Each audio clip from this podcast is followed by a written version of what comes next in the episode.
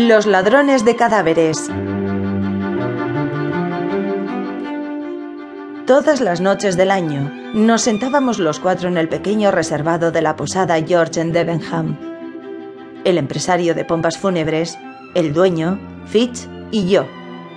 A veces había más gente, pero tanto si hacía viento como si no, tanto si llovía como si nevaba o caía una helada, los cuatro, llegado el momento, nos instalábamos en nuestros respectivos sillones.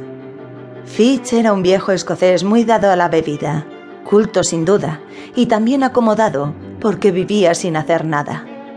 Había llegado a Debenham años atrás, todavía joven, y por la simple permanencia se había convertido en hijo adoptivo del pueblo. Su capa azul de camelote era una antigüedad, igual que la torre de la iglesia. Su sitio fijo en el reservado de la posada, su conspicua ausencia de la iglesia y sus vicios vergonzosos eran cosas de todos sabidas en Debenham. Mantenía algunas opiniones vagamente radicales y cierto pasajero escepticismo religioso que sacaba a relucir periódicamente, dando énfasis a sus palabras con imprecisos manotazos sobre la mesa. Bebía ron, cinco vasos todas las veladas, y durante la mayor parte de su diaria visita a la posada permanecía en un estado de melancólico estupor alcohólico, siempre con el vaso de ron en la mano derecha. Le llamábamos el doctor, porque se le atribuían ciertos conocimientos de medicina y en casos de emergencia había sido capaz de entablillar una fractura o reducir una luxación.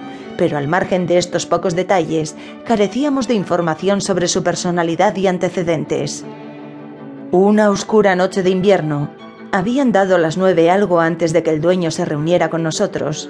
Fuimos informados de que un gran terrateniente de los alrededores se había puesto enfermo en la posada atacado de apoplejía cuando iba de camino hacia Londres y el Parlamento, y por telégrafo se había solicitado la presencia, a la cabecera del gran hombre, de su médico de la capital, personaje todavía más famoso.